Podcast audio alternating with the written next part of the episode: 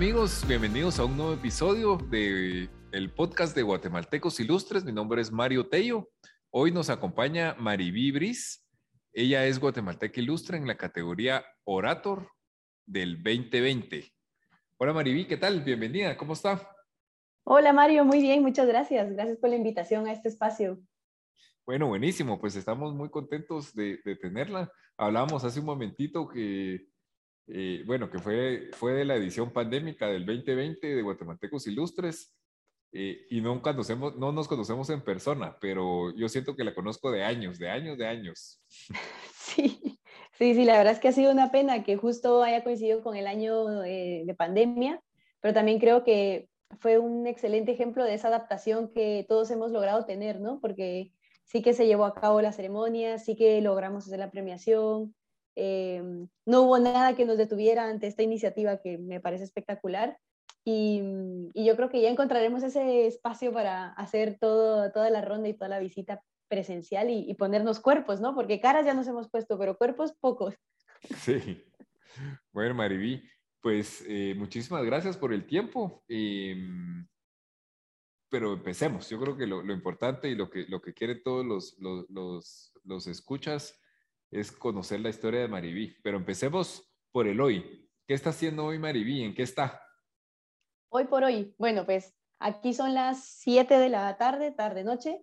Eh, estoy basada en Madrid, estoy en España. Ya llevo varios añitos de vivir fuera de Guate y estoy súper contenta porque estoy liderando un producto digital eh, que se llama Movistar TV o Movistar TV eh, dentro de Telefónica. Eh, estoy trabajando en los headquarters, en las oficinas centrales y, y, bueno, lidero actualmente un equipo de product managers que en su mayoría pues son expertos en lo que hacen, son personas que llevan 20 años trabajando em, en la corporación, gente muy, muy senior, em, súper desafiante, con lo cual estamos constantemente debatiendo, aprendiendo, Em, intentando pues ir adelante y hacia atrás hasta que llegamos a, darle una solución al producto. Y, feliz de, poder no solo representar y poner el, nombre de Watt en alto, sino también dar a conocer como quizás una pequeña embajadora eh, todo lo rico y todas las características de una persona guatemalteca con muchas ganas, con mucha motivación y, y con mucho corazón. Bueno, buenísimo.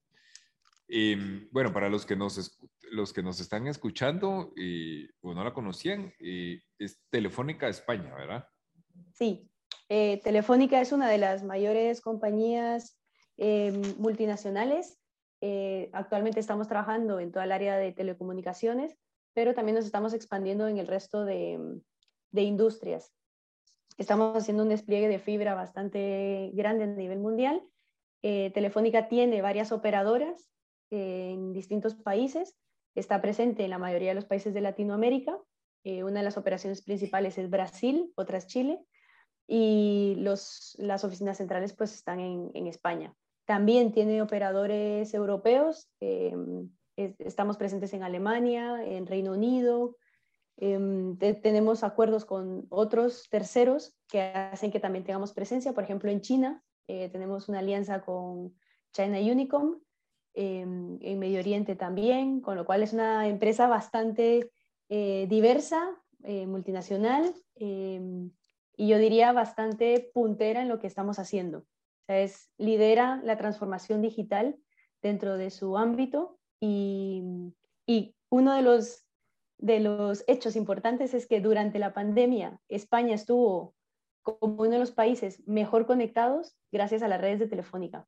Con lo cual, eh, en nuestro día a día quizás a veces se nos olvida el impacto que tiene nuestro trabajo y cuando lo vemos en perspectiva nos hemos dado cuenta que gracias a todo el equipo, el equipo humano que está detrás haciendo la gestión de redes, todo el mundo pudo conectarse, teletrabajar e intentar tener una vida lo más normal posible eh, durante pandemia. Esos fueron muchos años de trabajo, muchos años de, expertise, digamos, de la gente que está detrás y sobre todo soportando que la carga de transmisión de datos se, mantuviera. Y, y, si lo pensamos ya a mayor escala, en los hogares de las personas conectamos muchísimos más dispositivos de los que habíamos imaginado, ¿no? Conectamos las, las computadoras primero para hacer videoconferencias, pero luego conectamos móviles, los celulares, conectamos las tablets, conectamos las televisiones, que ahora en su mayoría son todas Smart TVs, eh, y eso multiplicados por todos los que somos en, una casa, con lo cual había momentos en, en las que las redes estábamos pensando que iban a colapsar y finalmente logramos hacer balance de cargas y, y logramos superar la, la pandemia y, y, logramos que la gente se conectara, que era para nosotros pues una de las misiones principales como compañía. Buenísimo, sí, la verdad es que, bueno, generalmente pues es, ahora dicen es el nuevo normal, pero ya todo ha cambiado. Y mm, bueno, ahora podemos hacer el podcast a distancia. Antes era así como, eh, no, tal vez no se va a sentir lo mismo, pero al final de cuentas, pues nos adaptamos y, y podemos tener estas conversaciones tan fluidas. Bueno, que aunque usted hubiera estado eh, en el extranjero, se utilizaba, creo yo que por supuesto lo utilizaba, pero, pero creo que ahora es más y con más, y con más personas, ¿no? Totalmente, ahora está como más popularizado, ¿no? Y también eh, creo que está al alcance de todo el mundo. Antes quizás, no sé, Zoom, Skype, Teams, que son las típicas herramientas de trabajo conjunto y remoto, casi no se usaban en el día a día y ahora es parte de nuestras herramientas.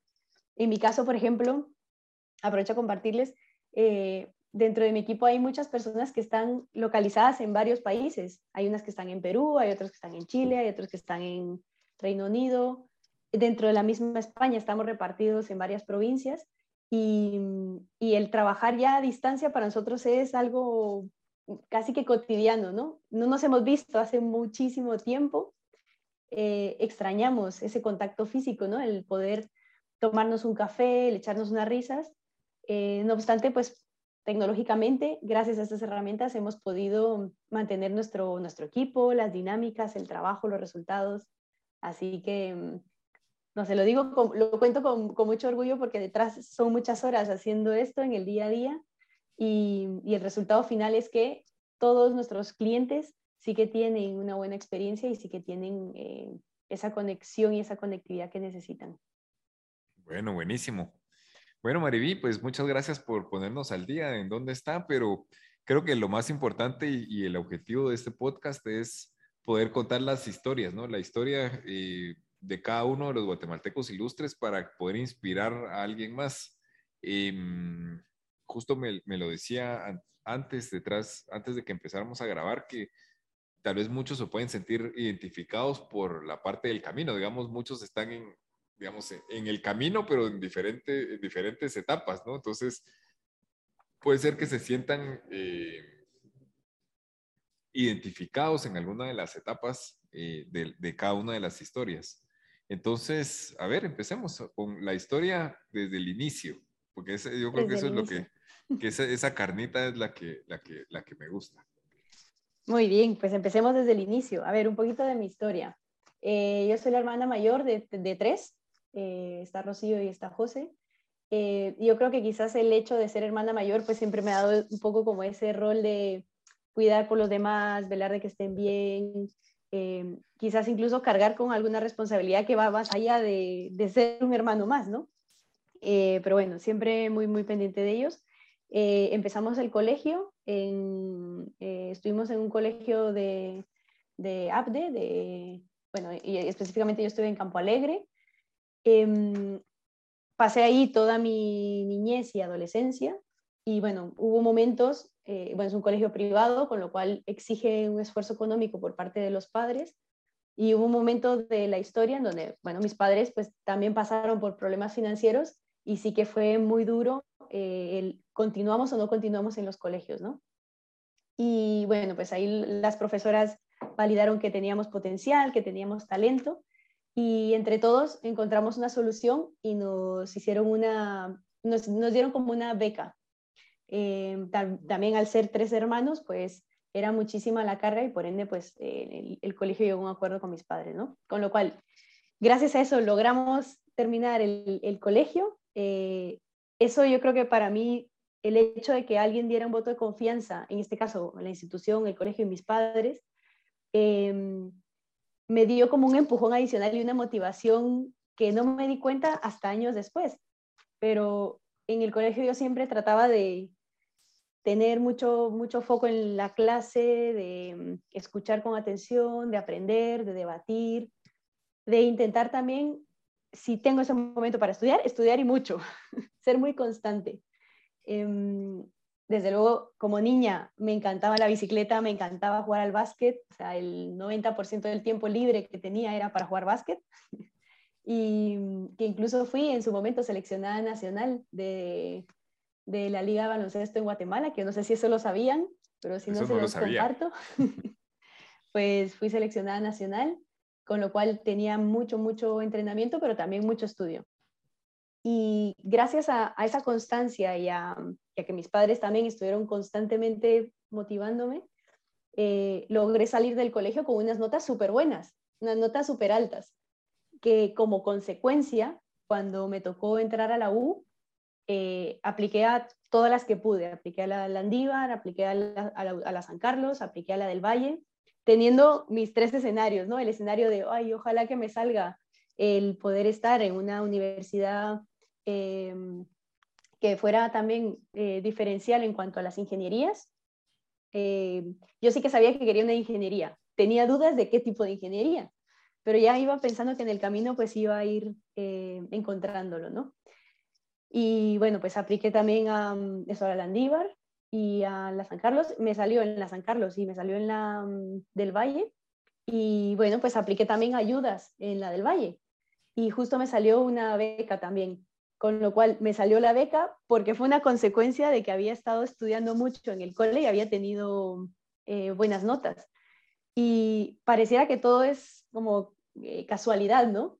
Pero hoy por hoy lo, veo en retrospectiva y digo, joder, qué, qué causal fue todo y qué suerte que en su momento mis padres tuvieron esta crisis económica que me hizo despertar o tener esa motivación adicional a esforzarme más de lo que normalmente me hubiera esforzado si hubiera tenido una posición más cómoda, ¿no?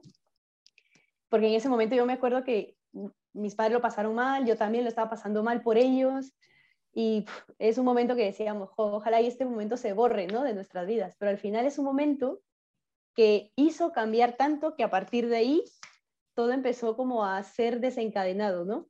Em, Así que yo al, final, hoy por hoy lo agradezco, que, que, eso haya sido el detonante que haya hecho que, que me pusiera pilas, que, mm, que abriera los ojos y que cada momento que tuviera lo aprovechara y lo aprovechara al máximo, porque sabía que nos costaba a todos, les costaba a mis papis, me costaba a mí, le costaba al cole, eh, teníamos votos de confianza, con lo cual esto solo iba a pasar una vez y fue buenísimo. Entonces llegué a la universidad, me dieron esa beca súper contenta los primeros dos años y bueno, cómo funciona en la, en la universidad es que estas becas son, son bolsas y son como, pueden ser renovables según ciertos casos, eh, pero al cabo de un tiempo no te pueden mantener toda la beca, ¿no? Entonces, llegado mi segundo año, que ahí ya era cuando me había decidido porque quería ingeniería en sistemas, ingeniería en ciencias de la computación, em, pues dejé de tener esa beca para darle también oportunidad a otros que fueran llegando y que también pudieran entrar a la universidad. Eh, y lo cambié por auxiliaturas. Entonces, desde más o menos desde el segundo año empecé con mis auxiliaturas, ¿no? De, matemática o de química o, o, las que me pudieran aceptar. Y, y bueno, la carrera en general, eh, no voy a decir que fue fácil, al contrario, fue, fue muy exigente. Em, yo creo que como toda carrera, independientemente si es ingeniería, eh, derecho, eh, administración de empresas o lo que sea, sí que creo que cualquier estudio demanda una, una disciplina y demanda el hecho de eh, tener que dedicarte a ello. Y, y, yo aquí, en este punto, quiero lanzar el mensaje a todos los que están pasando por, por el estudio de la universidad, que hay veces que quieren mandar todo por un tubo que no, que vale la pena y que estudien todo lo, todo lo que puedan porque tenemos etapas en la vida. Y esta etapa es la etapa que tenemos para estudiar, para prepararnos. Y no es eh, solo para ganar el examen, sino que es con esa visión de que te pueda ayudar a tener las herramientas necesarias para que cuando te toque delante un problema lo puedas resolver y sepas por dónde empezar a resolverlo. Em, yo creo que ese es de los aprendizajes más grandes a la hora de, mm, haber pasado eh, por, una universidad en donde más allá de tener exámenes, pues sí que te exigían el, mover el status quo, ¿no? esto no es solo para, para el momento, es para la vida y es para que te ayude a cambiar esa forma de pensamiento. Y bueno, pues pasé tercer año y en tercer año pues nos, eh, cada, cada año nos desafiábamos más, ¿no? Eh, me recuerdo súper bien de las clases de compiladores, las clases de sistemas operativos, las de bases de datos, las de redes. Em, pues iba avanzando en mi, en mi experiencia, digamos, y em, de repente abrieron algunas vacantes que eh, el equipo de la bolsa de trabajo de la misma universidad pues nos, nos compartía. Y en una de esas me compartieron una oportunidad de desarrolladora de software. Y dije, ah, pues mira, ya puedo tener parte del ingreso con mis auxiliaturas. Parte de la beca que ya no voy a tener la puedo cubrir con un trabajo part-time, un trabajo de medio tiempo. Vamos a ver, a ver si me da la vida. Y me metí y empecé a trabajar como desarrolladora de software en una empresa con un ex alumno de la Universidad del Valle y nos hicimos súper amigos y me dio mucha, mucha, eh, me, o sea, me metió mucha presión porque vio que tenía potencial para hacer eh, tecnología. Así que me metió en proyectos bastante intensos al inicio. Trabajé para, para Granja Azul. Eh, estuvimos haciendo ahí una intranet eh, a nivel web, con lo cual fui a visitar las granjas, que fue para mí una experiencia también de esas que te abre totalmente la mente, ¿no? Porque siendo un ingeniero pues, en sistemas uno se imagina desarrollando todo el día, ¿no? Pero no. Lo mejor fue cuando fui al cliente y visité y me di cuenta cómo funcionaban las fajas que contaban los huevos, los contadores de los huevos, Em, las gallinas o los pollos, cómo los tenían también de forma que constantemente estuvieran eh, poniendo, cómo automatizaban, eh, por ejemplo, la comida, el agua, el sueño. O sea, es, fue una experiencia que cuando eh, estás viviéndola te das cuenta de los problemas reales que hay que resolver, no de estar en el escritorio pensando ahí las posibles soluciones, ¿no? sino más eh, diseñando en torno a la realidad. Y esa fue una de las primeras veces que tuve esas revelaciones de necesito estar en la calle para entender qué es lo que tengo que desarrollar. Em, y, y, fue, y fue genial. A partir de ahí empecé a ir a un montón de proyectos con clientes. Eh, otro proyecto que fue interesante fue em, en un matadero de cerdos que lo que querían era, pues eso, medirlos, pesarlos y automatizar el peso para hacer las ventas posteriores y luego pues dar una trazabilidad del, del, proceso, ¿no? Y bueno, de esos proyectos, montones.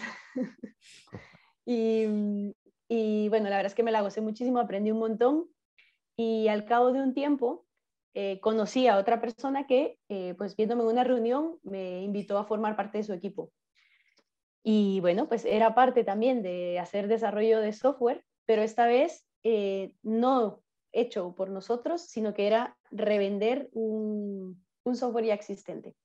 Es un, es, era un RP eh, y bueno, pues iba a servir para ciertos tipos de negocios, para joyerías, eh, para farmacias, para, para las pymes de Guatemala. La idea era digitalizarlas, era cómo empezar a ayudarles a gestionar sus inventarios, sus nóminas, sus costos, sus ventas eh, y todo a través de la aplicación. Con lo cual ahí tuve un descubrimiento nuevo de que cuando estamos trabajando para resolver problemas, eh, está bien orientarse mucho al proceso, pero también necesitas eh, tener mucho foco en el cliente, ¿no? Y el cliente no es la persona a la que le estás instalando el servicio, sino que es la persona que se va a beneficiar de ese uso de la tecnología. Y, y, bueno, estuve ahí trabajando tres, dos, tres años, casi justo terminé la universidad y aprendí muchísimo también, eh, totalmente agradecida con estas personas que me dieron en su momento la oportunidad de probarme, porque era una chavita que estaba aprendiendo todo en la carrera y que sobre la marcha iba aprendiendo todo. Claro. Em, y yo sí creo que en la vida te vas topando también con muchos ángeles así, ¿no? Que te abren la oportunidad y te dicen, dale, dale, que vamos a aprender juntos. Y te dan ese, ese momento de aprendizaje. Y, y, bueno, pues a partir de que justo estaba terminando la carrera, eh, me enteré de que por la universidad, me enteré de que iba a haber una convocatoria abierta para trabajar en Shell em, a nivel becas. Sí, Le llaman becas, pero eran como un internship, como para hacer prácticas. Y claro, yo ya venía de estar fogueada de estos mundos pasados y ya me sentía como lista y a la vez también me sentía como, qué pena que sea empezar desde cero, ¿no? Pero bueno, a mí me llamaba la atención que era Shell, una multinacional, qué se fragua en una multinacional, cómo trabajan, eh, cómo funcionan. Y, y, apliqué, postulé y tuvimos distintos procesos de, de, selección y de 300 personas que éramos, pues quedamos 20. Y entre ellas yo. Así que feliz de entrar a trabajar en Shell. Eh, hicimos el programa de seis meses y después de seis meses, pues nos ofrecieron quedarnos algunos en la compañía y empecé ya a trabajar en el equipo de soporte a operaciones. Y ahí era algo totalmente nuevo para mí, porque era mm, eh, entrar a una industria de energía, de, de retail, porque es venta por menor de combustible. Claro. Ahí también tienen un negocio B2B de venta del por mayor de combustible, pero bueno, entré sobre todo a la parte más de venta en las estaciones de servicio. Y ahí los desafíos que teníamos era más de cómo tener una eficiencia operativa, una eficiencia operacional, reducir costes y tratar de tener el mejor servicio del mundo. Ese era el desafío y el mensaje que nos trasladaban desde Holanda. Y empecé a tener las primeras reuniones por teléfono, por videoconferencia, en inglés. Bueno, eso ya me pareció como esto es de otro planeta, o sea, ya esto estoy hablando con países de otros lados, eh, ajustándonos a los horarios para que a todo el mundo nos considera. Em, una organización súper grande en donde había matrices y jerarquías muy claras. Em, en fin, fue como, wow, una experiencia de ir creciendo, ¿no? Ahí también me topé con una gran mentora para mí, que yo, yo digo que es mi mentora, nunca se lo he dicho, pero si escucha mi podcast, espero que sepa que, que la considero mi mentora. y aprendí muchísimo de ella. Eh, fue mi jefa durante el tiempo que estuve trabajando en Shell. Y muchas veces ahora que estoy en el día a día trabajando, como que veo algunos comportamientos que digo, esto lo aprendí de, de esta mentora que tuve, eh, que para mí era alguien que tenía las cosas súper claras, tenía eh, formas de debatir eh, bastante contundentes, o sea que era una señora muy segura de lo que estaba diciendo, con fuerza, y claro, también me doy cuenta ahora que es que ella estaba trabajando en un entorno súper machista, o sea, en un entorno solo de hombres, y en un entorno en donde ella tenía los pantalones bien puestos también. Y la verdad es que eso yo creo que también marcó en parte eh, que me empezara a fijar en, oye, el empoderamiento femenino, ¿no? Qué suerte que yo me topé con esta persona en esta etapa de mi vida y que me sirvió como modelo a seguir y que me inspirara. Eh, yo no sé si es suerte, no sé si fue justo casualidad, pero el hecho de haber caído en esa dirección y haber podido trabajar muy de cerca, eh, yo creo que es lo que también hoy por hoy me mueve a seguir tratando de tener iniciativas en donde pueda empoderar a mujeres, a niñas jóvenes, eh, a inspirarlas, a que se den cuenta que ellas también pueden hacerlo, que va más allá del sexo, del género, sino que es que todos somos capaces y que todos podemos hacerlo. Y en Shell estuve trabajando cuatro añitos, tres añitos o cuatro, y me picó el gusanito de que quería estudiar fuera. Em, y empecé ahí a, a, pensar, pues, ¿a dónde me pudiera estudiar? ¿A dónde me pudiera estudiar? Y mm, mientras lo decidía, me di cuenta que no tenía nada de idea, pero nada de balances, de pianels, de, de contabilidad, finanzas, nada de eso, porque no era nada que había aprendido antes en la universidad. Con lo cual me metí a estudiar un posgrado en la Universidad de Landívar, posgrado de Ingeniería Industrial, en donde conocí personas espectaculares, eh, gente súper enganchada a trabajar, a estudiar, a esforzarse. Tuvimos grupos de estudio nocturnos, porque casi toda la dinámica de ese máster, ese posgrado, fue eh, tipo casos. Nos daban un caso de una empresa y luego nos daban tres días para resolverlo. Y los casos eran desde por qué se tomaron esas decisiones, si tú estuvieras en, esos, en esas posiciones, qué decisión tomarías, por qué, cuál es el impacto, las personas, los procesos. Y bueno, la pasamos súper bien, fue intenso, pero también creo que es uno de los puntos que, que a mí me ha gustado, de, si lo veo también en mi historia, es que siempre he estado intentando aprovechar al máximo el tiempo, eh, tanto estudiando como trabajando. Eh, al final, en estas etapas de la vida es lo que nos toca, ¿no? Y, y por suerte no fui acumulando esas deudas y ahora puedo pues eh, seguir avanzando, ¿no? Em, y, y nada, estuve estudiando ahí, empecé a aplicar y apliqué a un montón de sitios, apliqué como a cinco universidades en el extranjero eh, el primer año y bueno, ninguna, ninguna carta de, de positivo recibido o de te damos la bienvenida y no te admitimos. Así que bueno, me quedé bastante eh, sorprendida las primeras veces, hasta cierto punto triste también, porque dije, joder, yo pensaba que tenía un, quizás un perfil interesante, pero ahí pedí ayuda para que me ayudaran a revisar las, eh, las aplicaciones que había hecho y no me di por vencida y al siguiente año volví a lanzar mis aplicaciones. Eh, lancé a distintas universidades y, y, el siguiente año me llevé la sorpresa positiva de que tenía tres becas aceptadas. Y dije, bueno, por fin, de cero a tres. Pero claro, tú, todo fue paciencia, darte cuenta de los errores, porque son cuando estás haciendo aplicaciones a, universidades, a becas o incluso a mm, algunos trabajos, a la primera nunca nos va a salir casi. Entonces la idea es no darte por vencido, ¿no? Sino intentar volver a hacerlo. Si tú crees en ello y estás convencido y tienes ganas, a por ello. Con todo. Con todo. Así que, cabal, dije, ahora sí, ahora sí que sí, con todas las revisiones que me hicieron, con todos los cambios, pues esas aplicaciones sí que surtieron efecto, ¿no? Y bueno, pues al final escogí eh, la beca para venir a estudiar a Madrid, a una universidad que se llama Universidad Nebrija, eh, con un programa de la Fundación Carolina, eh, que es una de las becas para Latinoamérica bastante solicitada, digamos, y que por país nos dan ciertos cupos. Y bueno, ese día yo me acuerdo de la celebración que hice, por, vamos, estaba súper contenta porque había logrado no solo eh, que me aceptaran en una universidad, sino que también tuviera una beca.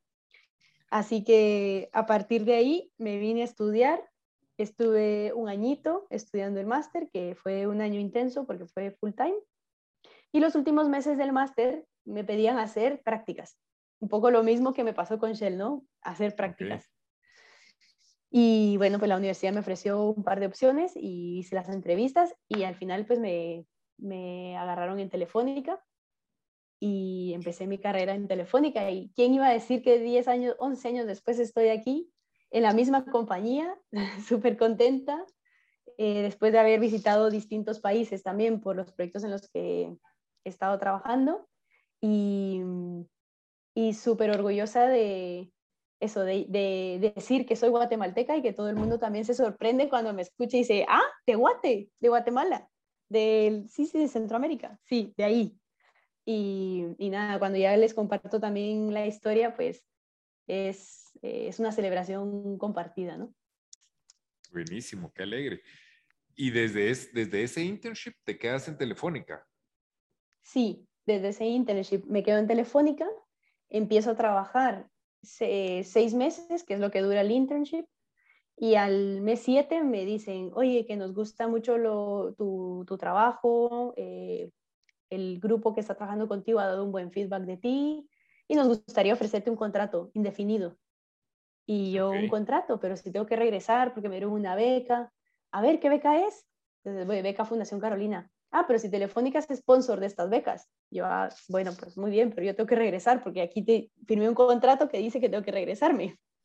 Y me dijeron, no, no, vamos a hablar con la fundación porque tú eres talento, eh, podemos eh, redactar un, un, documento que justifique por qué queremos que te quedes, que para nosotros como empresa no es fácil tampoco encontrar eh, ciertas características en las personas, con lo cual te queremos. Y yo ya súper emocionada, en plan, bueno, a ver, a ver si esto es de verdad o no. Y se hicieron unas sus cartas, estuvieron ahí en reuniones, me, me convocaron a unas conferencias. Eh, y a partir de ahí se tomó la decisión en un supercomité. Y yo me acuerdo súper bien porque era el 8 del 8 del 2011. Okay. Y porque dije el 8 de agosto, el 8 el 8 nunca, no sé, el 8 tampoco es mi número de la suerte, no sé, yo creo yo, pero bueno, parece que ahora sí. Parece y, sí.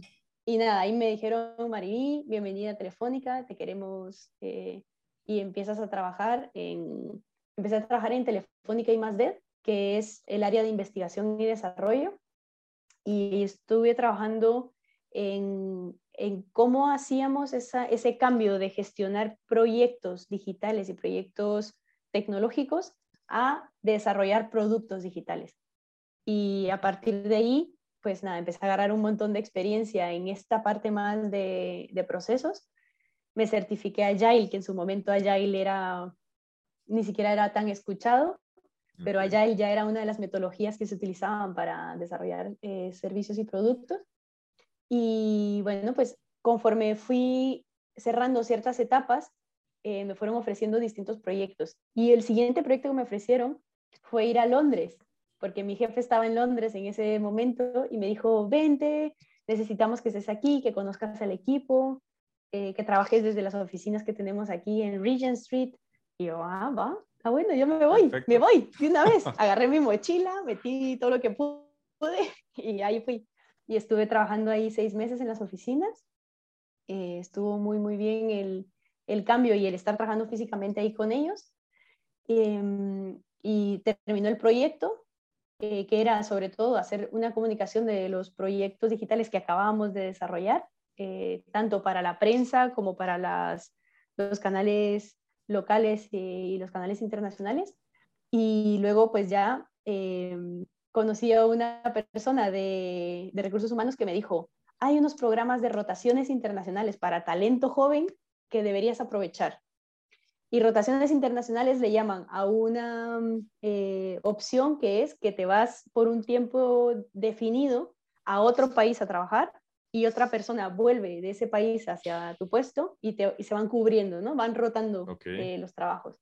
Con la idea de que te vayas preparando para conocer los mercados eh, que estás visitando y también para conocer eh, los desafíos que hay en otros países. Y me fui a Brasil. Y bueno, en Brasil pues me tocó estar en Sao Paulo, eh, me tocó aprender portugués, coincidió con que era el, año de la Copa del Mundo, que se jugaba en Brasil. Y bueno, fue alegrísimo, alegrísimo, aprendí un montón también de la cultura brasileña.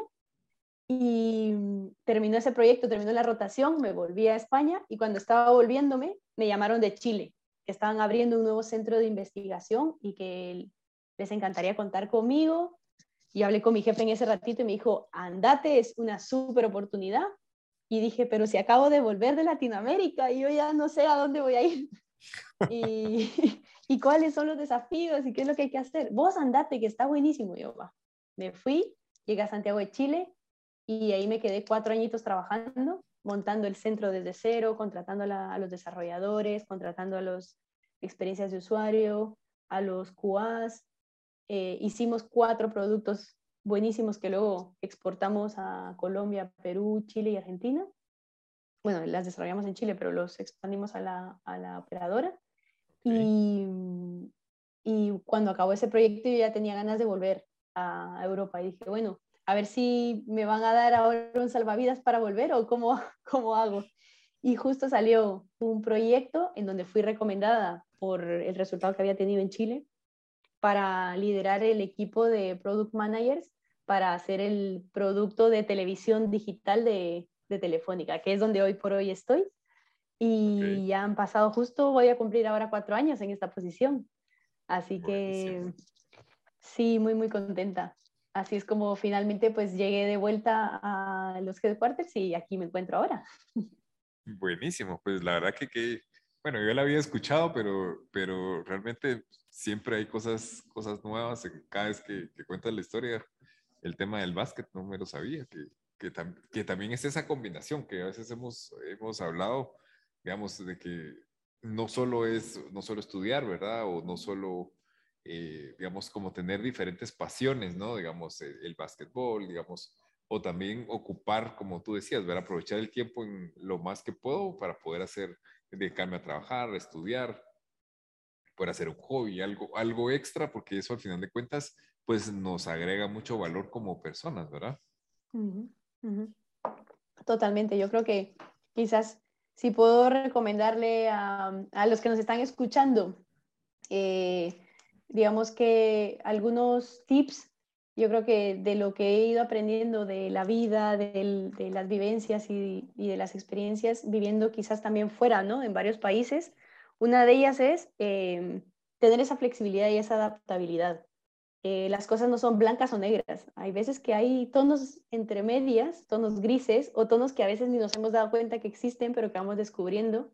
Y el simple hecho de tener esa mente abierta sí que nos hace em, ver las cosas eh, desde otra perspectiva y no perdernoslas, porque hay veces que si vamos muy a, negro, a blanco, pues no terminamos de, de, disfrutarlas o de verlas, ¿no?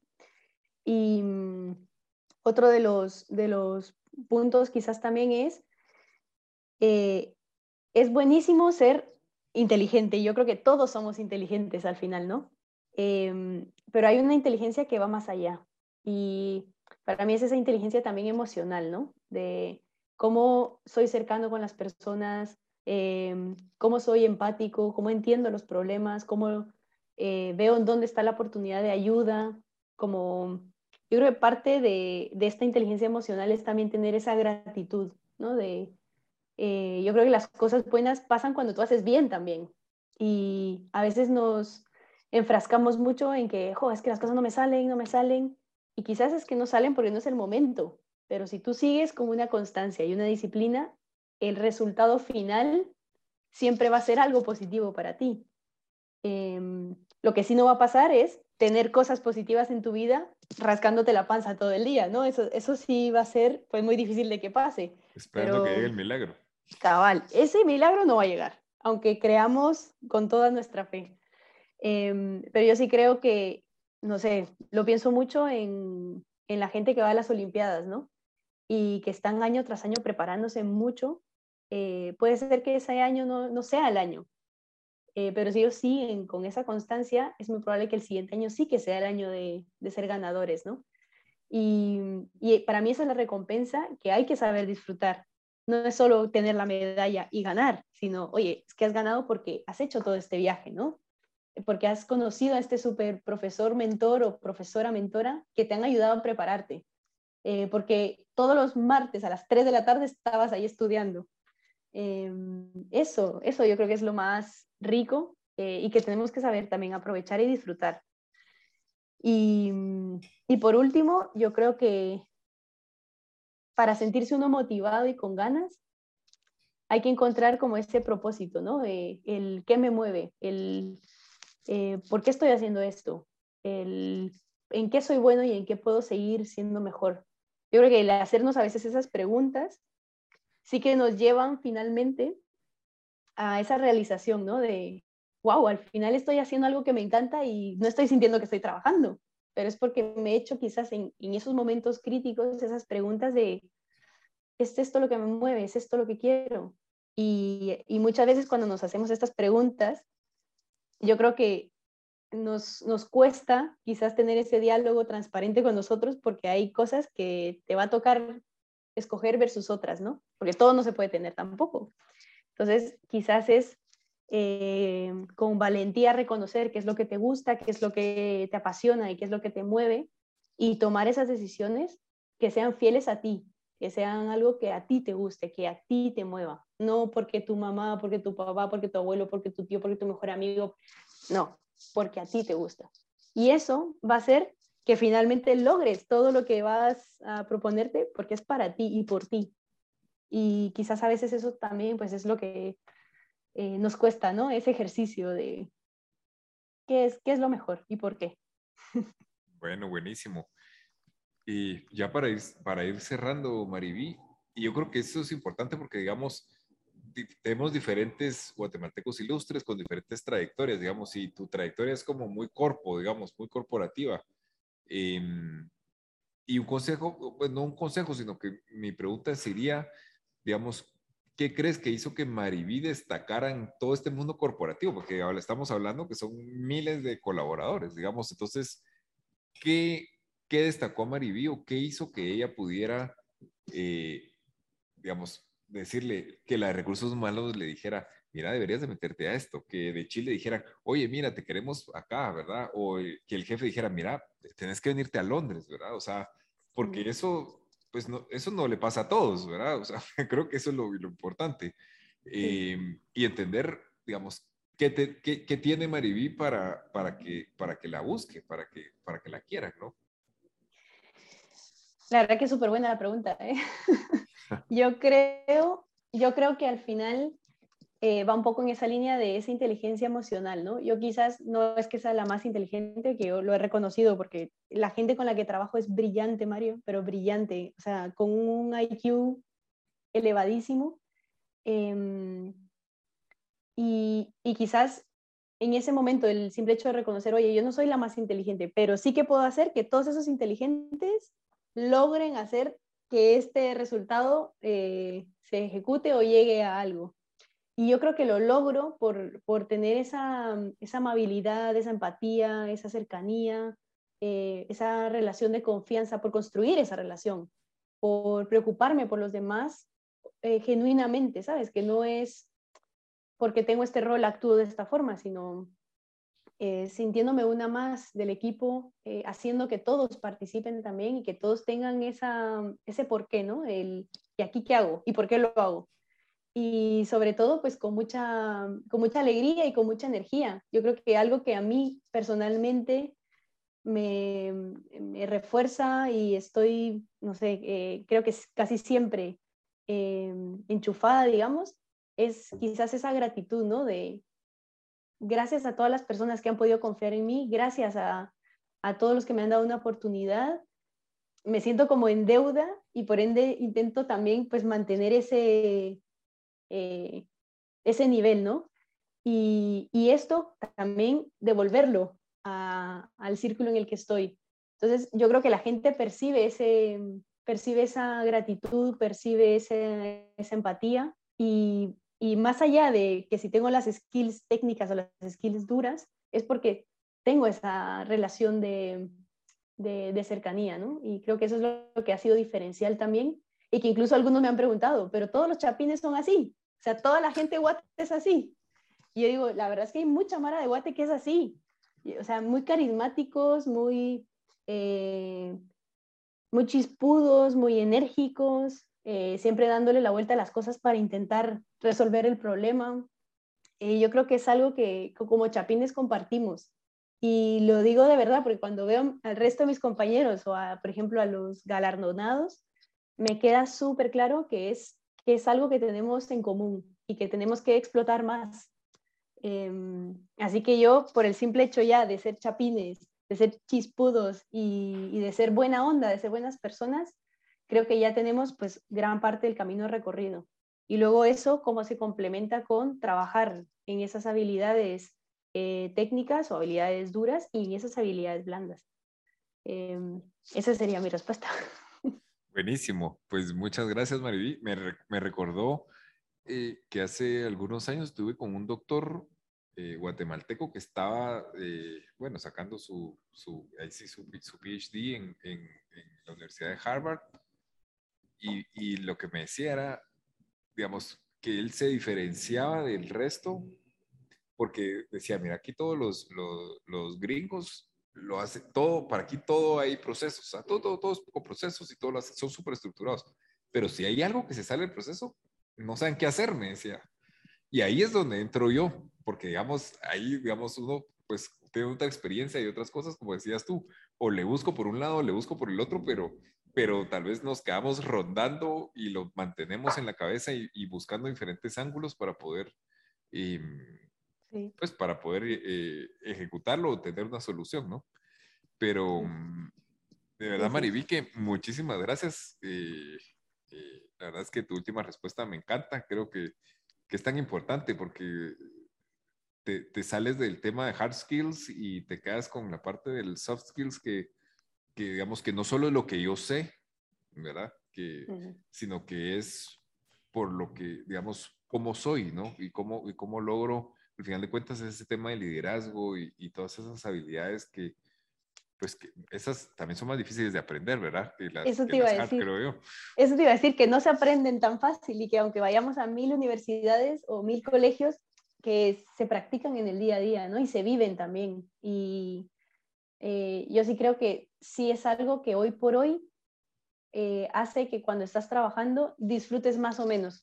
Eh, las personas que te rodean, las personas con las que estás trabajando, tus jefes, tus compañeros, y es que simplemente son las relaciones personales. Y quizás yo creo que actualmente en la sociedad no le estamos dando tanta importancia, pero sí que así como tenemos mucho, mucho foco en estudiar, yo también diría mucho foco en trabajarlas, ¿no? en practicarlas, en vivirlas. Y lo que me ha servido a mí es ser fiel a mí misma. O sea, a mí me encanta estar con la gente, me encanta abrazar a la gente. Gente que veo y gente que hace un montón de tiempo no veo, les pego un abrazo de 10 segundos mínimo, así de fuerte, rompe costillas. Y que hay veces que la gente hasta se siente incómoda, pero a lo largo de las veces que volvemos a coincidir, finalmente son ellos los de y los 10 segundos. Digo, a ver, a ver, ¿qué pasa? ¿Qué pasa? Que por fin hay alguien que me abraza tanto tiempo. y, al final todos somos personas y a todos nos encanta eh, tener ese cariño, ¿no? Y, y, nada, yo creo que es eso, recordarnos que, que todos estamos tratando con todos y que entre más trabajemos juntos, mejor va a ser el resultado. Bueno, buenísimo, Mariví. Muchísimas gracias. ¿Hay algo más que quieras agregar para cerrar? Nada, yo un agradecimiento total eh, a ustedes por seguir con estas dinámicas, por hacer que el programa de Guatemaltecos Ilustres se mantenga, siga, crezca. Em, estoy convencida de que estas cosas sí que hacen la diferencia y de que sí se nota que, que van calando también en, nuestros, en nuestras próximas generaciones y espero que entre todos nos motivemos, que es lo que más, eh, creo que es el objetivo común que tenemos, ¿no? El ir construyendo mejores generaciones y, y que todos nos demos la mano uno al otro. Bueno, Mariví, muchísimas gracias por todo y bueno, espero que, que podamos coincidir pronto. Sí, seguro que sí. Un besote grande. Chao.